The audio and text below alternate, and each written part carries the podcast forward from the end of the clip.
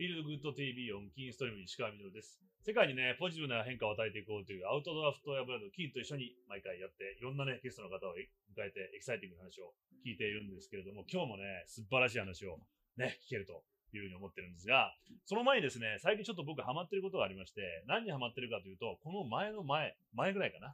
冬の初めに登山に山登りに行った時に、ちょうどこう稜線を歩いてたんですね。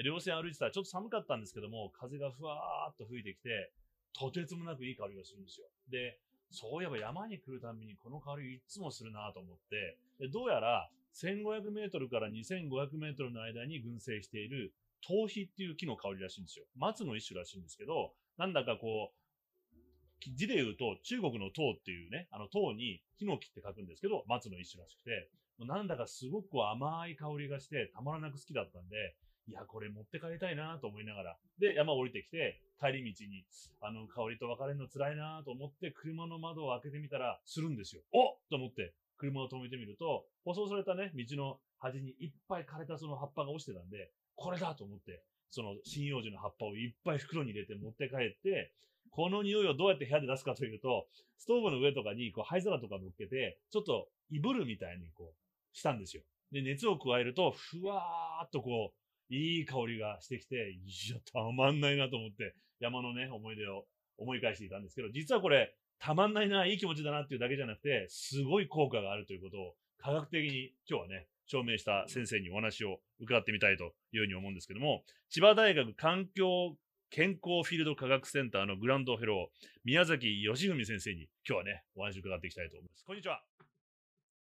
先生、お久しぶりです。お久しぶりです。ね、あの以前、2年ぐらい前になりますかね、もうね。であの先生が、まあ、本当にこう、お僕お話をお聞きして、すごいあの感動したんですけども、今ずっと研究されている、いわゆるこう森林浴っていうのが先生のこう専門になるわけなんですか？そうですね。はい森林浴を含めた、まあ、自然セラピーという、例えば花も周りにいっぱい置いてあるこういうグリーンもですね、はいはい。公園も木材も、そういう自然一般が体にどのような効果、影響をもたらすかという、うんそのメインの、えー私のテーマが、あるいはたくさんデータがあるのが森林浴ということになります。で、これ森林浴って言葉って日本初なんですかね？これはね、は1982年に、はい。あの元の林野庁の長官だった秋山さんという方が、うん。日光浴、海水浴があるからって森林浴って言葉を。作ったんです。うーんで、これが今実は世界でこう広がっているんですよね。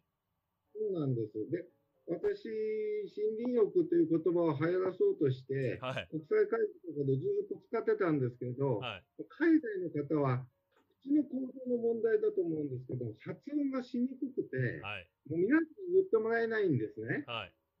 それで、あの、フォレストセラピーという、まあそういう言葉を使ってずっとやっていたんですが、はい。で森林浴というのは、どうも東洋的で神秘的でいいって言うんです。うーん、なるほど。うん、そして、特にアメリカ、ヨーロッパを中心に、もう本も数十冊、森林浴という、はいはいそう。いう本が出てます。ここにあの、あるんですけども。こちら、はいこっちか。こっちですね。これそうですね。この本なんかは先に、日本よりも先に海外の方で出版されてるんですよね。そうなんです。はい。でこれイギリス、はい。イギリスの出版社から、もうあの森林浴というタイトルだけは決めて、はい。それでも自由に書いてくれってきたのがんその本で、はい。でちょうどお今からだとまあ3年弱前ですうんうんうんうんね、それで出版していただいて、はい。その後あの海外で、まあ他の国で、えー16カ国で、えー出版されて、最後が日本という。日本遅いんですよ。まあ一言って番最後くださったいんだけど。日本初なんだけど、一番最後に。で、この本は後でね、プレゼント先生していただけるというお話もありますけど、日本ね、日本版。ね、なんですけども、あのーで、こういうふうに、じゃあ世界でやっぱり広がっていったっていう背景には、やはりその必要性というか、世界の人が求めてるっていう部分があるんですかね。そうですね。あの基本的に、まあ一言で言うと、もう今はストレス社会とはいう非常に大きな問題、都市化によるですね。うん。でこれはあの少し長くなりますけど、話すると、はい、最初には世界の関心が快適性は暑い寒いだったんですね。うーん、確かに。私の子供の頃っていうのはもうどうやってあの暖かいあ暑い時にえー快適にするか寒い時に暖かくするかうんでそれが大体解決されてきてうん、その後ですね都市化ということが強く出てきたのと同時にうん、五感に関わるこの能動的なせ快適性に関心が移ってきたという能動的きな背景としてあります。う要するんにこう待ってマイナスを減らすんではなくて、積極的に、能動的にプラスを求める。はいはい。まさにこのグリーンを今置いてあるのもそうですよね。あ、こういう。そうです。で、それ見ると、あ、いいなぁと思うわけですよね。はいはいはいはいはい。それが別になくたって人困るわけじゃないけれども、うんうんあると非常に和むしう、ん。多分これ計測すると体がリラックスしてるんですね。うん。だからそういうストレス緩和にどのようにグリーンを連れて、ええー使うかというのが、うん。今世界の大きなうん。関心で、うんその一つの象徴が森林浴です。なるほど。まあ、今まで人間というのは本当にこう、まあ、本当に衣食住をなるべく満たして、で、これからははいさらなる快適性というか、そうです。生存からもっといい状態にというのを目指しているのがお能動的。はい。なるほどな。で、まあ、そんな中で、この森林とかグリーンとかを活用していくのに、まあ、うまく使っていくためのエビデンスを先生集められて証明されたということなんですけども、はい実際ですね、どんなことがこう分かってきていて、人間というのはなぜじゃあこの緑を見たりするとリラックスするのかと。僕、東京育ちですから、別にそんな森林育ちではないんですけども。はい。まずですね、はい基本的な考え方として、人っていうのは、約600から700万年間自然の中にいたというのはう、ん。もう化石の研究で分かってるんですね。はいはいはいはいはい。うんで、ずーっとその間、自然の中に、怖い自然もあれば、うんえー衣食住を供給してくれる自然もあればうん、うんうん。あーいろいろですけど、自然の中にいた。はいはい。それと人口化とか都市化っていうのをいつにするかという議論があるんですけれども、えあの通常は産業革命ということが多いんですね。ーはい。2、300年なんです。はいはい。そうすると、遺伝子も自然に対応してできてしまっているのにう、ん。2、300年では人の遺伝子ってのは変わることできないんです。うんうんうん。はいはいはい。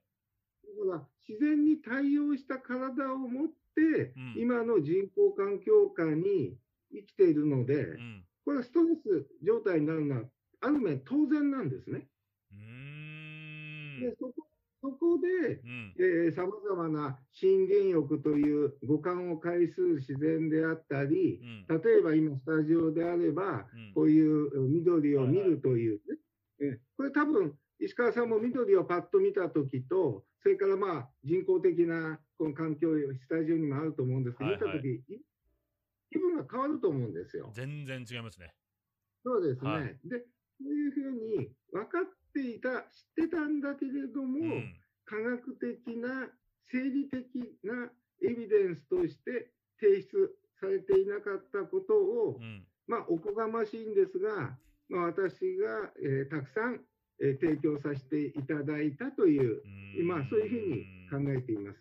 あの本当にじゃあその本来自然っていうのは、はい人間にとって自然っていうのはまさにその自然な環境の方が自然で今こう都市生活をしている僕たちは 不はい自然な環境に普段暮らしてるから別に意識してなくてもどんどんストレスが溜まってっちゃってるとそうです。いうことなんですね。なんでか快適になるかって言ったって、勝手に快適になるんで、ああ言葉では説明できないんです。そうですね。勝手だから。でも体は変化してるんで、えで、その体の変化を測ると、脳の活動を測っても、自律系の活動を測っても、ストレスホルモンを測ってもえ、うん、みんなリラックスする方向の変化が出るんですね。それじゃあまるであれですね。食べ物を食べて例えばタンパク質取ったら筋肉がつくとかそれと同じようにこういう緑を見たはいりこう触れることでうん。人間の体がこっちの意思と関係なく勝手に反応してってしまうと。まさにそうです。いうことなんですね。自然にちょっと触れ合うと自然にこっちの体がねどんどん反応するこれは意思に関係ないそうです。人間の体の成り立ち。すごくラッキーだったことは、はいやっぱりストレスに対する関心が、まあ、特に日本ではあの高まって、それを測ろうという機運がですね、はい。まあ、こう35年ぐらい前からずーっと高まってきた。はいはい。で、それに、ね、測定をする方法というのがうん。非常に進歩して、はい。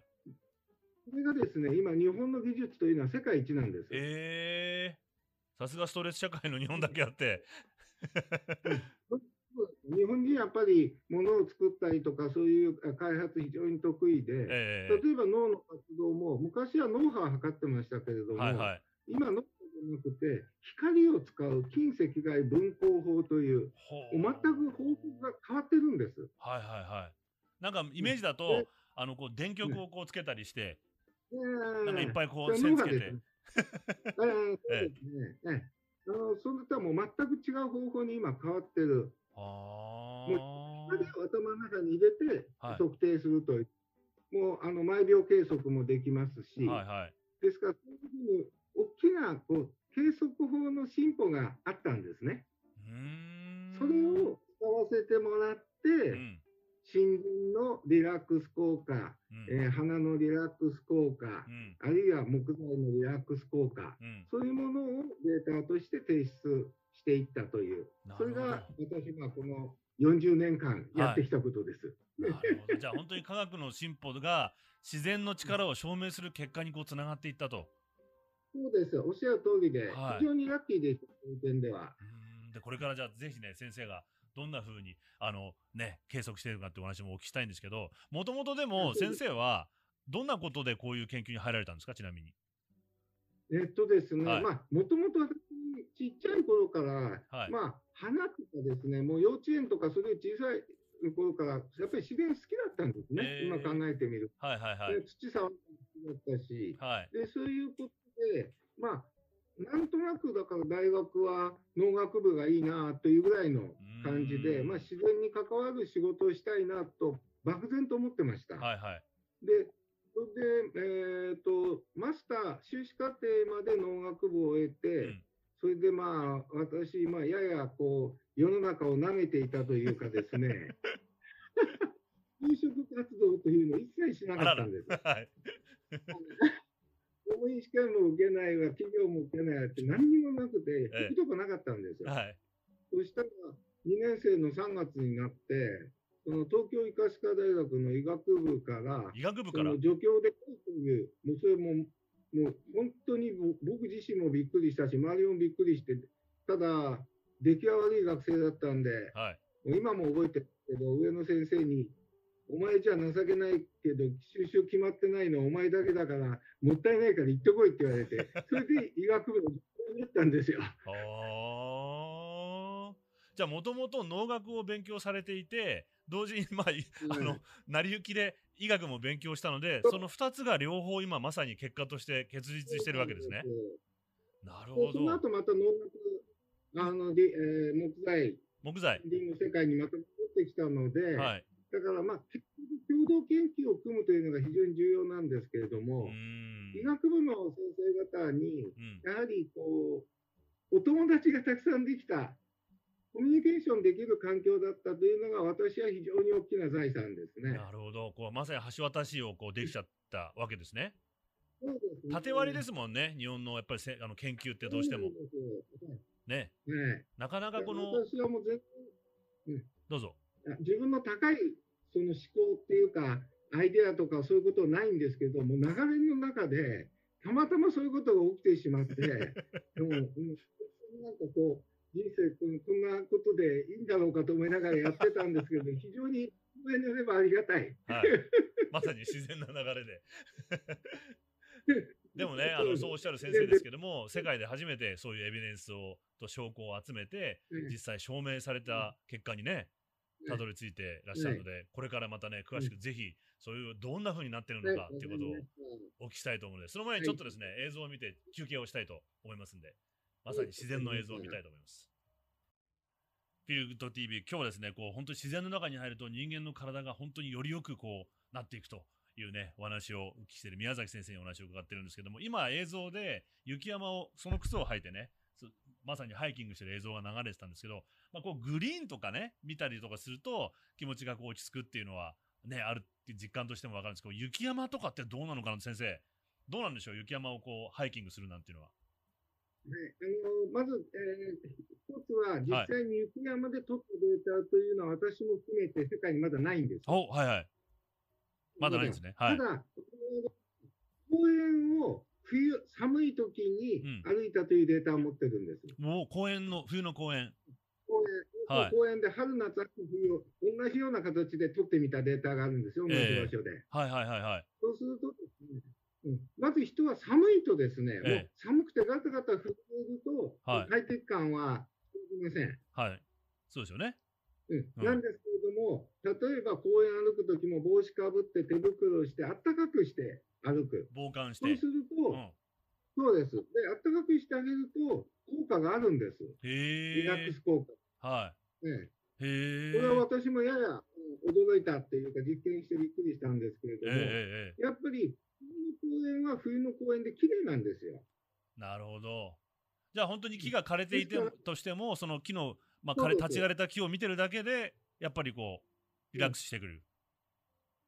そうです。だから葉っぱが落ちてても、やっぱり木は木で生きてますから、綺麗だし、はいええ、やっぱり変化が楽しめるということ。で、ここから推測するにですね、はいはい、えー、多分森林浴、山で森林セラピー基地といって認定したところでやってるんですが、うん、なかなか冬はね、閉めてるところ多いんですよ、はいはい、特に雪が入る。うん、で、あれをですね、なんとか有効活用したいんです。うん。うん、で、冬の山ってやっぱり綺麗なんですよ、ね。綺麗ですよね。まず。はい。うん、で、それをですね、まずあったかくしてあげるというのは大前提。うん、で、あと、打ったり転んだりとか危ないというのはまず外す。うん安全を確保する。うん、この2つをヒンとしてですね、うん、データを取ったら、私の予想ですけれども、うん、リラックス効果って出るはずです。なるほど。まあ、すでにそれは公園では実証済みなので、雪山でもさらに効果がまた期待できるんじゃないかとい。うことなんです。ね。はい、他あともう一つは、実際にですね、はい、かなり自分がいいなと思った時と、うん、体がリラックスしているというのはリンクしていることが分かってます。へ自分が雪山寒くて嫌いと思った人はダメですよ。なるほど。リラックスするだろう。はい、うん、そういうふうに私はあの感じます。まあ、確かに僕は自分の経験でもちょっと雪がある山に行ったりしても本当に行きたくて行ってるわけですしで行って体が温まってくると、冷たい風がまたこう気持ちいいみたいに感じたりとか、はい。プラスにどんどん。うんうん、それが能動的な快適性ですよね。あ、さっきおっしゃってた。そうです。はいはいはい。自分が好きでやることだから。そこがやっぱりポイントで、うん、いやいや無理やり雪山に連れて行かれた人はハッピーじゃないと思います。じゃあやっぱそれは自分に合ったいろんな形を選んでいいわけですね。まさにどうやればリラックスできるか、ストレス解消できるかっていう質問をいっぱい受けるんです。ええ、私の答えはもう一つで、ええ、自分が自分が好きな自然を選択する、それだけです。なるほど。それが一番。じゃあ本当に決まりは、はい。同じ実験をやって、うん、例えばバラの香りでもいいんですよ。木の香りでもいいし、うんうん、そういう匂いを嗅いだときに、たくさんの被験者で実験すると、好きっていう人間と、まあ、あんまりどちらでもないっていう人と混じるんですね。はい。そうすると、もうこれはほぼどんな実験でもそうなんですけど、好きな人は大きくリラックスします。うーん。じゃあ自分が選択する、はい、待ってくるのではなくて、自分が選択するというのが、もう特に能動的快適性の肝ですね。なるほど。本当に自分が能動的に選んでって逆にいいんですね。楽しいことを。ですね。それが一番いい。楽しんでいけばいいと。嫌なことはやらなくていいと。そう体もリラックスするし、うん、あの通常のストレス用途の改善もできると言って過言じゃないです。なるほど。で、まあ、先ほど先生、あの、公園で計測している様子が、春夏秋冬式でありましたけども、実際、どういうような実験をして、じゃあ、あの、駅前とかじゃダメなのかとか、あの、どういう実験をされて、何を計測されてるんですか？そうですね、森で実際に実験してるときは、うん、森、えー、都市を歩くあと森を歩くグループって2グループ作ります。はい。同じスピードでうん同じようなことを、えー歩いたり、うんそこの場所に座ったりしてうんう。ん。それで、計測は、さっき言ったここのおでこのところで、はい。あの近赤外分光法というので、脳の活動を毎秒計測します。へえ、そ簡単にできるんですか、外で。簡単にできます。あ、それがささっきの進化なんですね、検査法の。そうです。はいはい測定法の進化ですね。うん。で、それでやる。それから電極を貼って、リラックスするときに高まる副交感神経活動と、はい。ストレス高まる交感神経活動を計測します。うんうんうんすると、えさらに、うん。うん。唾、唾液を使ってストレスホルモンを測ります。ストレスホルモン。はい。ストレスホルモン。はい。ストレスの時に高まる。高まるホルモン。そうすると、もう、基本的には脳の活動が鎮静化して、副交感神経活動上がって、交感神経活動下がって、うんストレスホルモンも下がるということが森では起きるんです。うーん。それは意図す体がる。リラックスしてはい。体が反応しちゃうと。まあ、だからその、そうです。そういうデータを取る。で、うん室内でもやっぱ同じですね。はいはい。例えば木の香りを部屋の中で匂いを嗅いでもらって同じような計測。さっきの僕ですね。はい。うん。だからまあそういうふうなことをずっと、えー実験ってのはフィールドでやる実験と室内の実験と 2, 種類に分かれますので、え心理学実験はフィールドでやるんですね。えはい。で室内でやるときはその中、映像だけ、森の映像だけ見るとかね。へえ、映像でもいいんですか？匂いだけ嗅ぐとかね。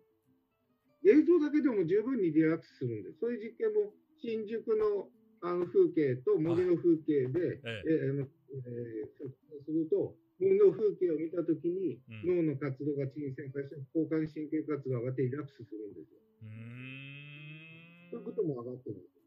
で、それは、あの、先ほど先生、あの、交感神経と副交感神経とおっしゃってましたけど、これはなぜ都会で僕たち暮らして、その自然と離れてると、交感神経の方が元気になっちゃったりうんするんですかね。で、うん自然に行くと副交感が下がっ、うん。はい、上がったり。うん、それはですね、もう基本的に僕が思ってるのは刺激が多すぎるからです。刺激が多すぎる。とあのしはいはい。刺激が、刺激、もういろんな刺激が多すぎて、え人の本来の状態よりも覚醒状態が上がりすぎ、上がっちゃってるんですね。え覚醒、覚醒しすぎてる人が。興奮状態がずっと続いてる感じなんですか？うーって。そういうこと。はい。あそっかずーっとそういう状態なんで、本人は自覚できないんですよ。だええけども、自然に触れると、ええうん。人の体が自然対応にできちゃってるから、はい。勝手にリラックスして、交感神経活動が上がってう、ん。ストレスホルモン下がるんですよ。なるほど。いわゆるこう、あの、今現代人の悩みでよく眠れないとか、不眠とかっていうのも、はい興奮状態がなかなか収まってない状態なんですね、きっとね。ただまあ、不眠というと私、まあ、あのお医者さんではないので、ええまあ、いろんな原因があると思うんあですけれども、はいそれも一つの原因ということで、ええあのいいと思いますね。要するに、覚醒しすぎてる。はいはい。だから、それを下げてあげる。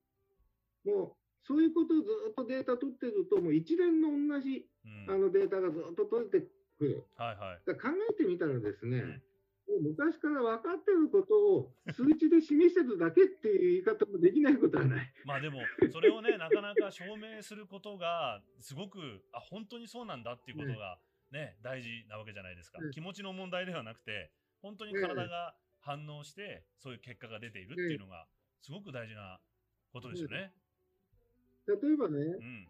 バラの赤いバラを見る、あるいはピンクのバラを見たり、香はいりを嗅ぐと、もう世界中でやられてることですよ。確かにでね。、我々が、うん脳の活動を取ったりうん、技術系の活動を取るまで、世界でアンケート以外一つもデータなかったんですよ。そっか、感情論しかなかったわけですもんね。嬉しいとか、綺麗だとかしかね。そうです。アはいンケートだけです。ううんん。うんだけど、アンケートってやっぱり恣意的っていうか、自分でね、うん。あの自分の常識の中でつけちゃうから、はいはい。体の変化とぴったり合わないんですうよ。ーんやっぱ体のストレス状態が緩和されたという、そこのところで話を持っていって、うん。さらなる自然の利用というところにつなげていきたいんですね。か。現実的にどうやってこのストレス社会の中で応用してストレスを緩和していくかという、うん。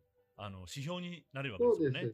今、ちなみに画面の方でですねすね。バラの視覚刺激による自律神経活動の変化っていうのが出てるんですけど、これどんな風に実験するんですか？バラを見て、さっき今おっしゃってた。うんはい。そうです。もうバラミット、これは結構最初にやった実験で、えーもう400人ぐらい、もう日本あっちこっち行ってですね、オはいフィスワーカー、医療従事者高生って集めてきて、あはい。もう場所でこう段取りして、えピンクのバラを見てもらうときとないときとで、えはいで。もうどんどんデータを取るっていうのことをあのやったんですね。はい。ピンクのバラ、それ購入して、ええもうこれだけで、バラだけで2000本ぐらい買ったんですから。すごい。バラ産業に貢献してるわけですね。大田市に行って、はい。ええ。大田市3ヶ月ぐらいかかるから、ずっと用意してもらわないとあかんで、ね。で、まあ、それでやってですね、はい。そうすると、もちろんバラっていいって言うんだけれども、アンケートではね、体が実際にリラックスしてるということが分かった初めてのデータです。お世界初のこれ世界初です。データですね。ってことはこういうデー、タは我々しか出してませんから、うんうんうん、花の世界でも。なるほどねだからもう初です。じゃあ本当に森林浴という大きな世界の中で、例えば部屋の中ではバラを置いたり、こうやって緑を置くことで、今、今例えばこのコロナでね、リモートワークの人なんかは、特にこういうことを意識しておくといいですね、本当に。はいいいですね。まあは特に、まあ、また同じ話になるけど、うん能動的快適性なんで、自分で持ってきておかなきゃダメですよ。い。なるほど。誰かがなんか待ってるんじゃなくて、自分で行動するというところが肝だと僕は思ってるんですね。楽しんでいくということですね。あ、この木いいな、この花綺麗だなと思って、はいじゃあこれ置いてみようっていうふうにうんすることが大事そうです。なんですね。はい、そあのこですね。今、例えば僕さっき言ったらこう木の香りとか、で、あとバラの花を目で見るとか、これ見たり聞いたり、あかうん嗅いだりとかっていう、やっぱりそれ、他にも何かあるんですかね、リラックスする方法っていうのは。もう我々、五感に関わる、あのできる実験は、もうあのたくさんの種類やってきましたけれども、はい。例えば、えー木の匂いにしても、はい。あのーえー台湾ヒノキという、まあ、あの木の匂いなんですね、代表的な。おはいはい。その匂いを嗅いだと血圧を測ったというのが、うん。1992年に書いた論文が、これが、はい。そのせし、えー自然セラピーの世界で初めての論文です。うんうんうん。血圧が木の香りを嗅ぐと、木のはい。血圧が下がったんですよ。下がる。はい。そんなの全然ないんで、もうとりあえずやってみようと思ってやったらですね、はい。血圧が下がって、もうびっくりしたっていう、そこからスタートしてですね、はいはい。ちょっと面白い話があるんで、紹介したいんですけれども、うん。あの森に行った時の効果で、森に行くと血圧下がるとかよく言うでしょ？はいはい。うんうん、で、確かにそうで、我々高血圧の人に集まってもらって、うん。6時間、9時から3時まで歩いてもらう。そうするとですね、血圧下がって、ん5日間、会社で測定してもらっても下がっちゃうんですよ。うんうんうん。そういう効果がまずあるんですね。はいはい。で、それが一つあるんだけど、血圧って、もともと低い人もいるんですよ。僕意外とこう見えて低いんですよ。はい。うん、そうすると、血圧低い人からよく言われるのは、それ以上下がってもらっちゃ困るっていうわけ。はいもう朝起きられない、そんな。はいそれで、うんで100人ぐらいデータをずっと取ってみてるとですね、うん、下がったり上がったりする人がたくさんいるってことが分かったんですよ、森で。ええ上がる人もいるんですか？うんはい森で、うん、普通にね。うん。森、そんなんで、今度は横軸に血圧の低い人から高い人まで絶対値を取ってみたの。うんうん。そそうするとですね、血圧の高い人は下がって低い人は上がることが分かっそんな便利なことが起きるんですか？た。起きたんですよ。はあ。要する。に、血圧、生体、体を調整する効果が森にある。なるほど。正常値にしていくわけですね。これはね、そうです。うんうんでもこれはもう論文に、あの世界、えまあ、海外の一流誌に載ってますんで、うんうんもう論文として、データとして認められてます。う。そういうことがね、うんこれは本当にびっくりでね、はいはい。要するに、薬を飲むと、低い人も高い人も全部下げるわけですよ。えだけども、森を歩くと。低い人が上がるということが分かってね、うん。これはですね、あの今後のね、我々の研究を進めていく上での大きなあの柱にもなってます。なるほど。まあ本当にね、実際、あの、薬では血圧を上げる薬ってないですからね。あの、まあ普通は高い。人を下げる。下げる薬ばっかりでね。うん。でも世の中、あの日常的にですよ、はいあの病気の時とかにおいて、日常的にみんな下げるのが多いんだけれども、うんうんうんあの世の中には低い人、特にね、講演会やると中年の女性からよく低すぎるってよく言われてたの。はいはいはいはい。で、低い人は、こういうことは困る。確かに低い人上がってんですよ。なるほど。それがね、それはね、実はね、血圧ではなくて、交感神経活動で見ると、花を見た時も同じことが起きてへ花え。、バラ。あ、そうなんですか。バラを見ると綺麗な、だそうなんですよ。そのバラもやっぱり調整する効果があるということが分かったんですよ。まさにこう自然な状態にも自然と触れ合うと人間の体を自然な状態に持ってってこうくれるってことなんですね。だから本来の状態に近づけるというようなことがデータで示されてるんだと私は解釈してます。なるほど。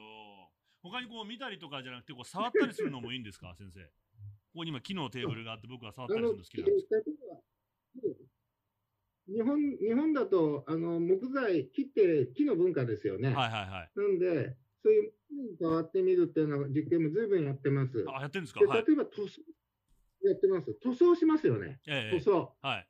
ウレタンとかで、塗装ね。したり、いろんな塗装があるんだけれども、はいあと、オイルフィニッシュって言って、オイルを眼心させるのもあるんです。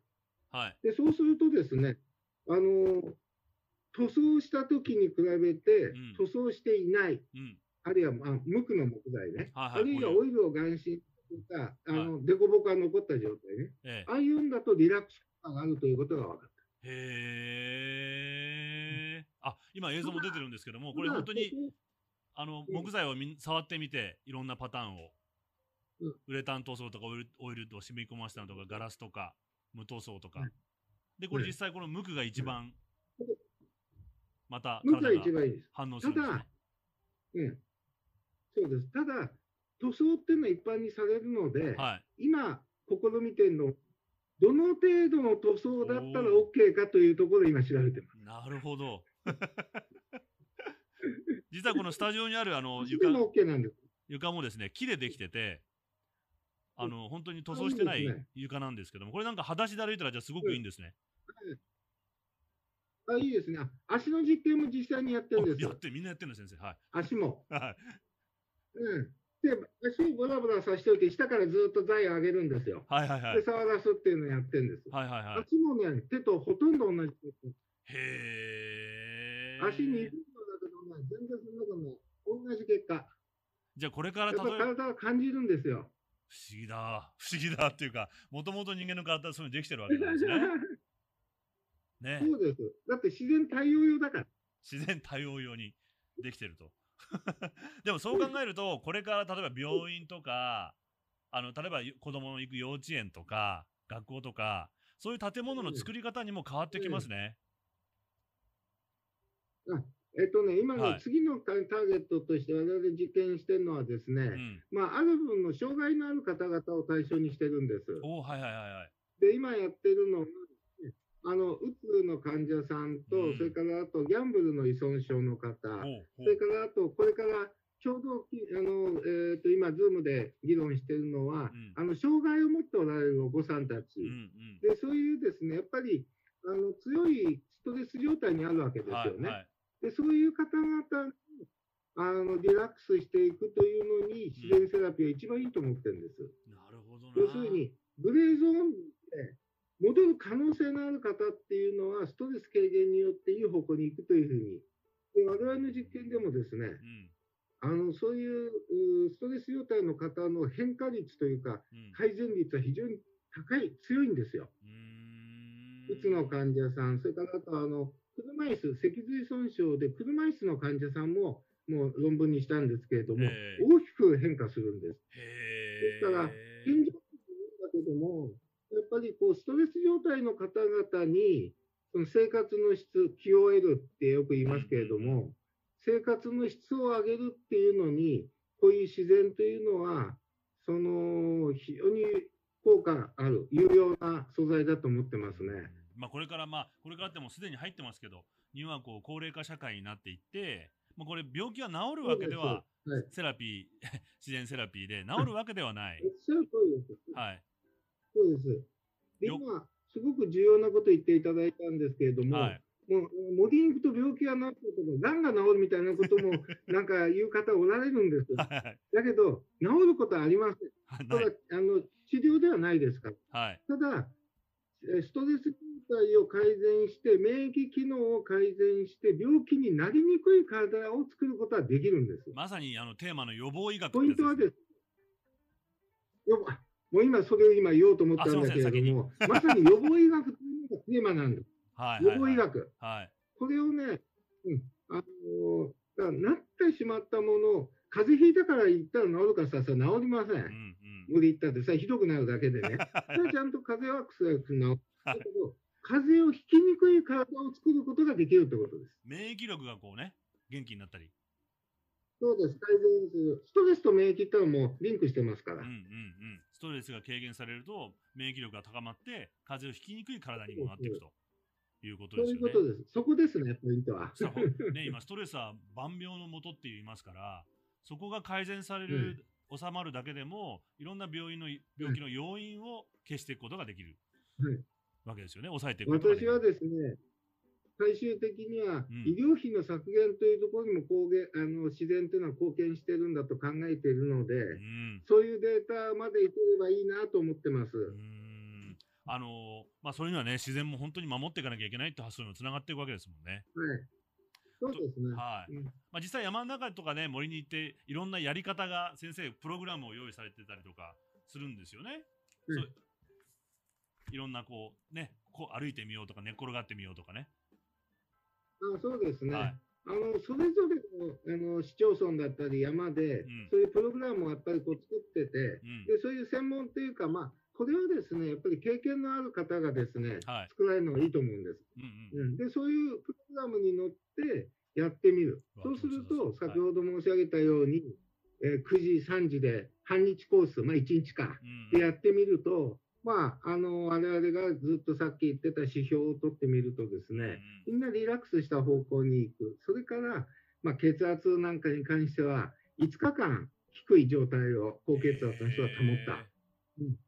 で、これはもっと取ればよかったけど、こんなに効果あると思わなかったから、5日しか取らなかったの、会社行って。早く結果が出ちゃったから。うん。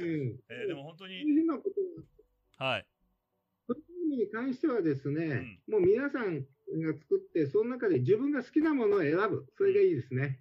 なるほど。じゃあ本当にこう前向きに楽しんでいって、楽しいことを見つけていって、自然と触れ合うことで、病気を防いでいって、まあ、最終的にはこう医療費を削減していくことにもつながっていくとそうそうそう。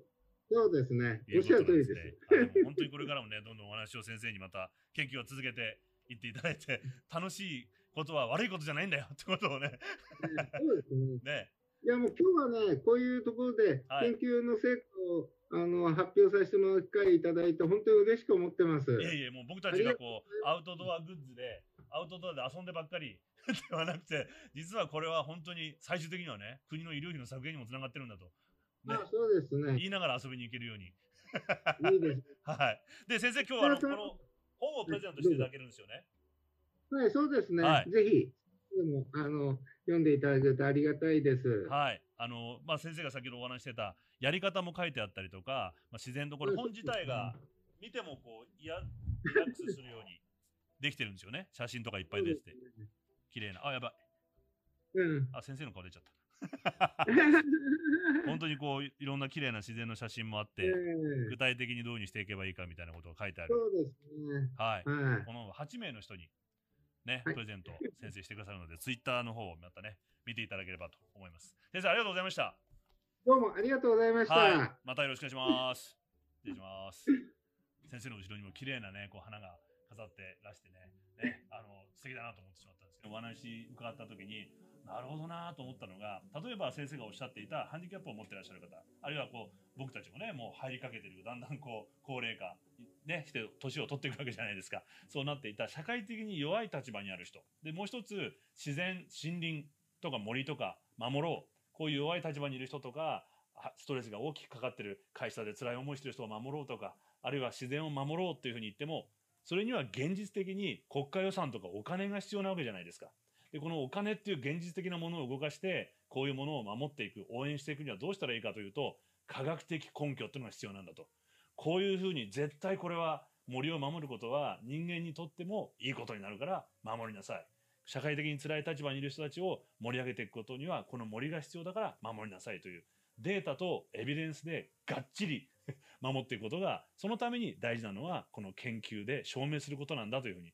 さすが学者の先生は言うことが違うなと。思っていたんですけどもでも本当にだんだんそんな風に今だんだん社会の自然エネルギーもそうかもしれないですけども科学の方が自然の力をうまく証明して利用できる新しい時代がね僕は今始まってきてるんじゃないかと思って逆にこう期待しているんですけどもあのネイティブアメリカンの言葉で人生で歩むべき一番長い道のりというのはどこかという言葉問いがありましてその答えはここからここまで。実は頭から心までというね答えがあるそうなんですけどもだんだんねここからここの距離が今どんどん近づいてきた新しい時代になってきてると思うので僕はこれまたフィールグッドになって思いっきり遊んでね 言い訳しながら いやいやこれはもう体にもいいし国にもいいんだと言いながらどんどんまたアウトドアも楽しんでいきたいと思います。石上でした。また次回まで。アディオス。